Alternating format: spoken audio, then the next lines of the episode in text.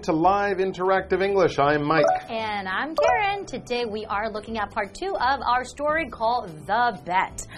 So, remember our story? We had the banker Hmm. Yes. and the lawyer, Yes. and they made a bet, right? That's right. And what was their bet about? Well, it was a very weird bet. The lawyer was basically saying that he believed for someone who gets caught for a big crime like a murder, it would be better to kill the person mm-hmm. than to lock them in jail because being killed would at least end your life, whereas if you're locked in jail, you'll have many years all alone, and that would be really terrible. That's true. And then they made a bet, and then I remember, said, okay, well, if you can stay in my house or on my property for five years, I will mm-hmm. give you a lot of money. But the mm. lawyer said, no, no, no, no, no, no, not five. I'll take 15 years.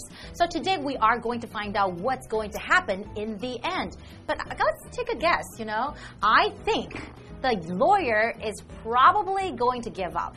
Is probably going to say, no, no, no, this is too much. I mm. can't, you know, interact with my friends. I can't talk to anybody. I feel lonely. So he's probably going to give up.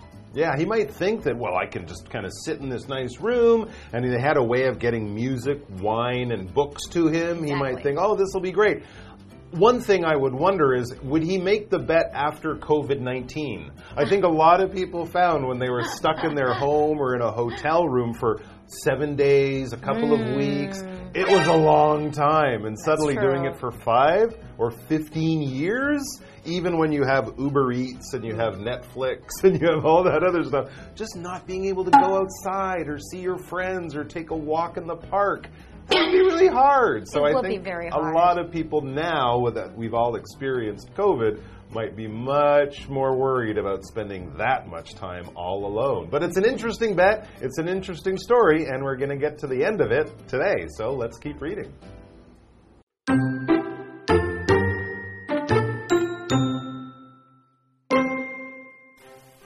At first, the lawyer was lonely and he occupied his time with novels and playing piano. Throughout the following years, his interests and requests changed, but he continued reading. And as the end of his 15 year imprisonment neared, he had studied history, religion, science, and philosophy in depth and mastered several languages. With only hours left, the banker was worried. He had lost his fortune and could not keep up his end of the deal. He slipped into the lawyer's room, ready to kill him.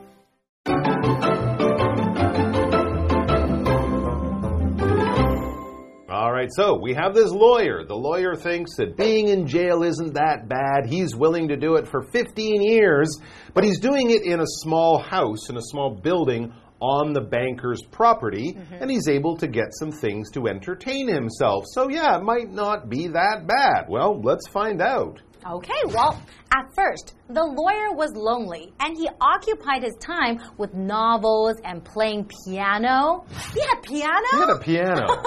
he had a piano. That's a great time, a great time to learn how to play piano, yeah, right? most people in jail don't have a piano. Exactly. So, throughout the following years, his interests and requests changed. But he continued reading. So, Hmm. you know, actually, it doesn't sound that bad at all. Well, right? he's managed to do it. It said for a, after a few years. He's already been doing it for a few years, and you Mm-hmm. know the things he wants or he's interested in they change.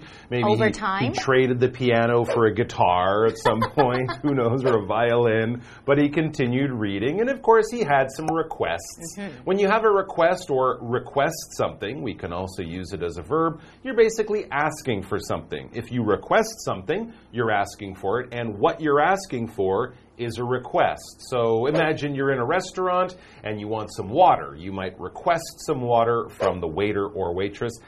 A glass of water is your request, the thing that you are asking for. For example, Claire's request for time off from work was denied. So she asked for time off work, but they said, sorry, we don't have enough people, we're too busy, we That's can't let you go. All right, so then back to the article. So that was a few years. He was kind of handling it, a little lonely, different interests, reading a lot. But then, as we continue, it says, and as the end of his 15 year imprisonment neared, he had studied history, religion, science, and philosophy in depth and mastered several languages. Wow, what does it mean when you say you study those things in depth? Wow, that's impressive. That means he studied them a lot, like mm -hmm. kind of to a, a level of a university student or maybe even a professor. He got all these books on these interesting subjects history, religion. He read them all back to front. And not only that, he mastered several languages, meaning he not only learned the languages, he became really good at the mm -hmm. languages.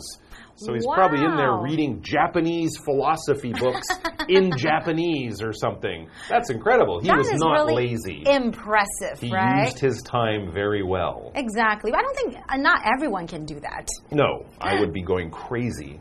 Okay, let's continue. With only hours left, the banker was worried. Uh oh, because he knows that he would have to pay the lawyer a lot of money, right? Two million rubles worried. That's right. Yes. So he's really, really worried he had lost his fortune and could not keep up his end of the deal.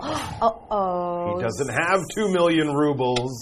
Uh oh. Uh oh. So he slipped into the lawyer's room, ready to kill him because he doesn't want to lose his two million rubles. This banker that is a is bad, bad guy. Exactly. So we have this vocabulary word here, fortune, and that is a noun. Basically, when you say fortune, that means a big chunk of money, a lot of money. So a lot of times when you see a celebrity, a superstar, or a movie star, a lot of people say, you know, like they get a lot of fame and fortune after they become become famous, right? Mm -hmm, absolutely. Mm. So, for example, this diamond necklace is worth a fortune, and that means that this necklace is worth a lot of money. Exactly right. We don't have to say a lot. We just say it's worth a fortune, mm -hmm. and I go, then I can't pay for it. All right, guys, we're going to take a break, then we'll be back.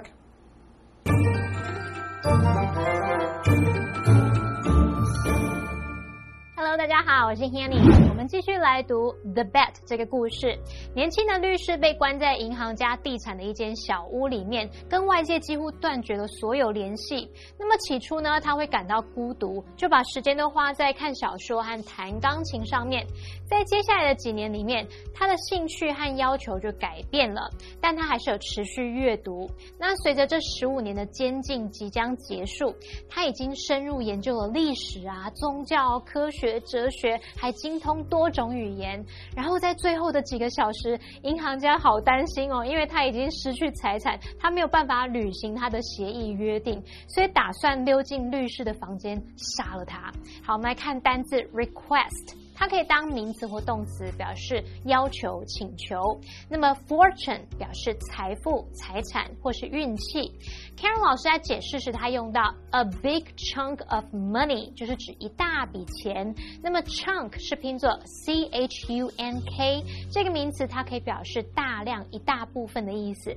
老师还有提到 celebrity，c e l e b r i t y，celebrity 就是名人、名流。那这些人他们通常都有钱又有名声，对不对？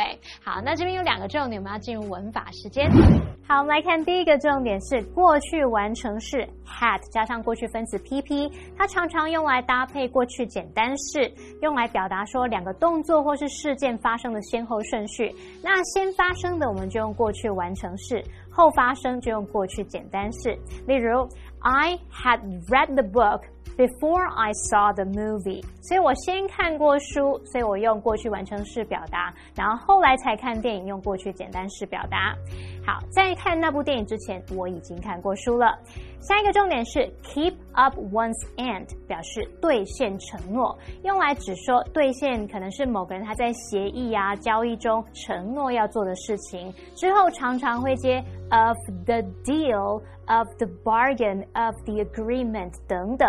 举例来说，He failed to keep up his end of the deal。他未能履行约定的协议，也就是说啊，他没有做到自己在协议当中承诺要做的事。接话课文中。The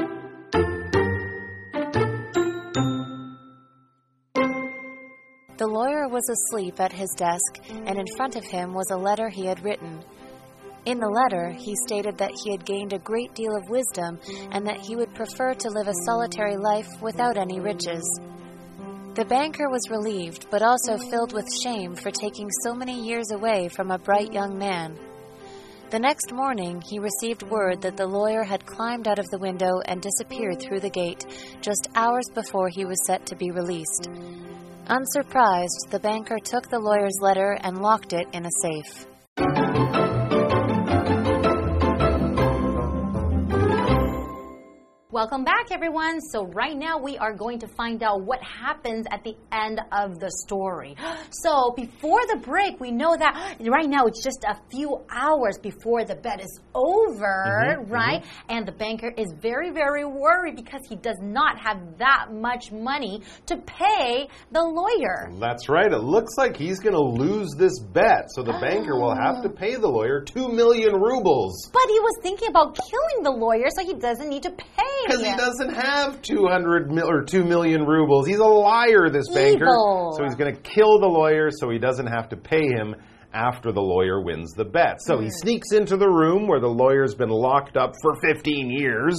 And then what do we see? It says the lawyer was asleep at his desk. And in front of him was a letter he had written. So there he is. His head is down. He's asleep at his desk, but he's been working on this letter. And of course, the banker wants to know what's in the letter. So then we read in the letter, he stated that he had gained a great deal of wisdom and that he would prefer to live a solitary life without any riches. so that means he doesn't want the 2 million rubles? Seems that way. So this lawyer has really been changed by this 15 year life he's been having. He's learned so much. He's become a very wise man. And part of his discovery is that, you know what? If I have books and learning, I'm happy. I don't need fancy hmm. clothes or cars or diamonds or money at all. I just need to be able to study and learn and make my mind better. He wants wisdom. He doesn't want gold and jewels. Wisdom. What is wisdom? Wisdom is knowledge that you gain by living your life, by having experiences.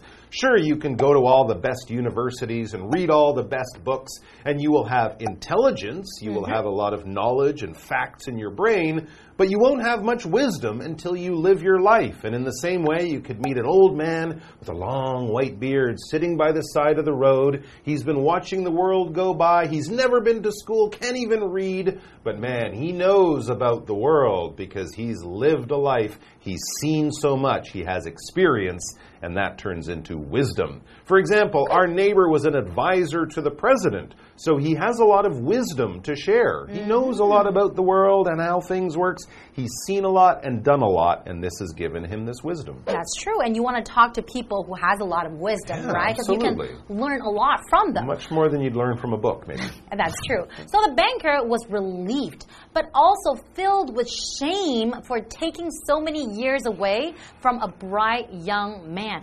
Yeah, I would definitely think so too, because he locked him up for 15 years, right? Yep.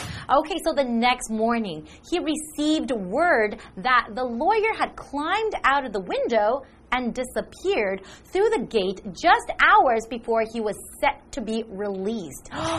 Oh, okay. So he kind of escaped Yeah. from the property, so he doesn't need to get the money from the banker. I Right. think that's the plan, right? Exactly. The lawyer basically chose to lose the bet. He mm. broke out of the jail, so that means he loses.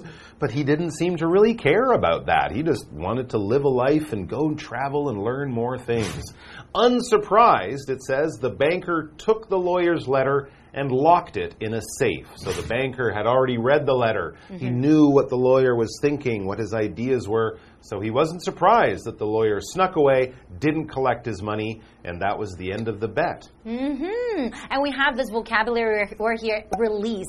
To release, and that is a verb. Basically, if you're talking about, you know, someone in jail or in prison, to release them means to set them free. They are free to go. So, for example, after spending 25 years in prison, Harold was released last summer. So that means Harold was able to go, to That's be right. free. He's free now. They open the doors, he can walk out, he doesn't have to come back. He's been released. All right, our what do you think question this is an interesting one. Imagine that it is five years after the story's ending. Mm-hmm. What has happened to the characters in the story? Well, my guess for the banker Okay. is he's probably going to carry a sense of guilt because he did Mm. lock up the lawyer for 15 years, right? And then he Okay. lost the bet, but he didn't pay the money. True. Right? So he probably carries that sense of guilt. How about you? Hmm, well, I think that the lawyer is probably sitting on top of a mountain being very wise. As for the banker, I think he is sitting right down at the lawyer's feet, trying to mm. learn as much as he can from this bright young man who he feels a little bad about hurting, but he also wants to learn everything because the lawyer clearly is thinking on a higher level. You are definitely right. He has a lot of wisdom, right? That's right. So the banker ah. is now his disciple, his student in life. What do you think, guys? Would you do a bet like that? I don't think I would. But it's also an interesting way of getting a lot of wisdom and learning more about yourself. So maybe we shouldn't be so afraid of the next COVID lockdown that might happen as You're long as it's not five or 15 years. We can use it to gain some wisdom. Thanks for joining us, everyone. We'll see you back here with more great material soon. Until then, take care and bye bye. See you next time.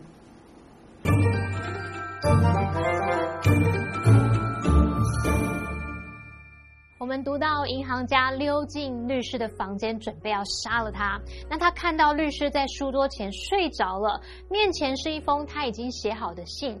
那律师就在信中说，他获得了很多学问，宁可过着没有任何财富的孤独生活。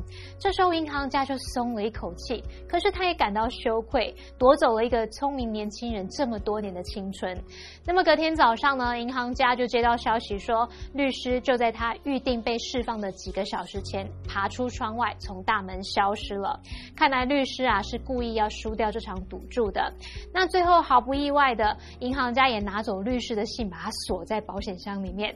好，我们来看单字 wisdom。wisdom 它表示知识、学问或者是智慧，它是不可数名词。那么 release 这个动词，它可以表达释放或者是表达发布。麦克老师他就是想象说，故事里面的律师啊，现在可能是一位坐在山顶上的智者，然后银行家反而跑来追随他，成为他的信徒。那么 disciple 这个字，d i s c i p l e 这个名词呢，它可以指门徒、信徒或者是弟子。好，那么以上是这些讲解，同学别走开，马上回来哦。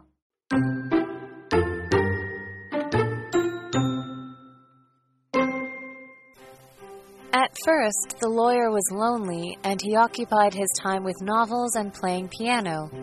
Throughout the following years, his interests and requests changed, but he continued reading. And as the end of his 15 year imprisonment neared, he had studied history, religion, science, and philosophy in depth and mastered several languages. With only hours left, the banker was worried. He had lost his fortune and could not keep up his end of the deal. He slipped into the lawyer's room, ready to kill him. The lawyer was asleep at his desk, and in front of him was a letter he had written. In the letter, he stated that he had gained a great deal of wisdom and that he would prefer to live a solitary life without any riches. The banker was relieved, but also filled with shame for taking so many years away from a bright young man. The next morning, he received word that the lawyer had climbed out of the window and disappeared through the gate just hours before he was set to be released. Unsurprised, the banker took the lawyer's letter and locked it in a safe.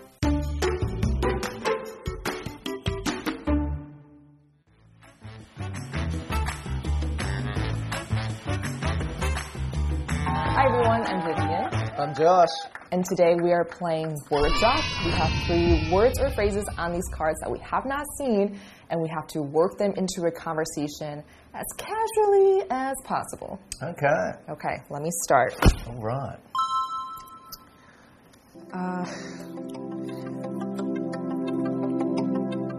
Okay, so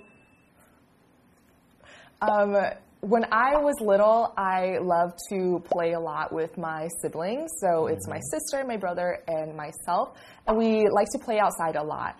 But sometimes my brother can get a little too aggressive when he's playing, so my mom would send him to solitary. Oh, wow. Okay. Yeah, I used to play with my siblings quite a bit as well. I didn't have any brothers, only had uh, two older sisters. And sometimes it did get a bit tricky playing with them because it, you know, usually dress me up in things like a tutu, things like that.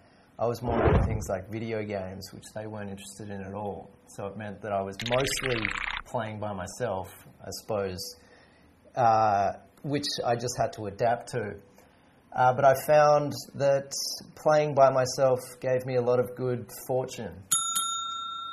Oh, okay. Um, that's great that playing by yourself, you know, you learn independence. So that I think that's a good thing sometimes. Maybe not all the time because of the social skills. Um, but I feel like my favorite days were uh, when we get to go to the bookstores because a uh, new book was released.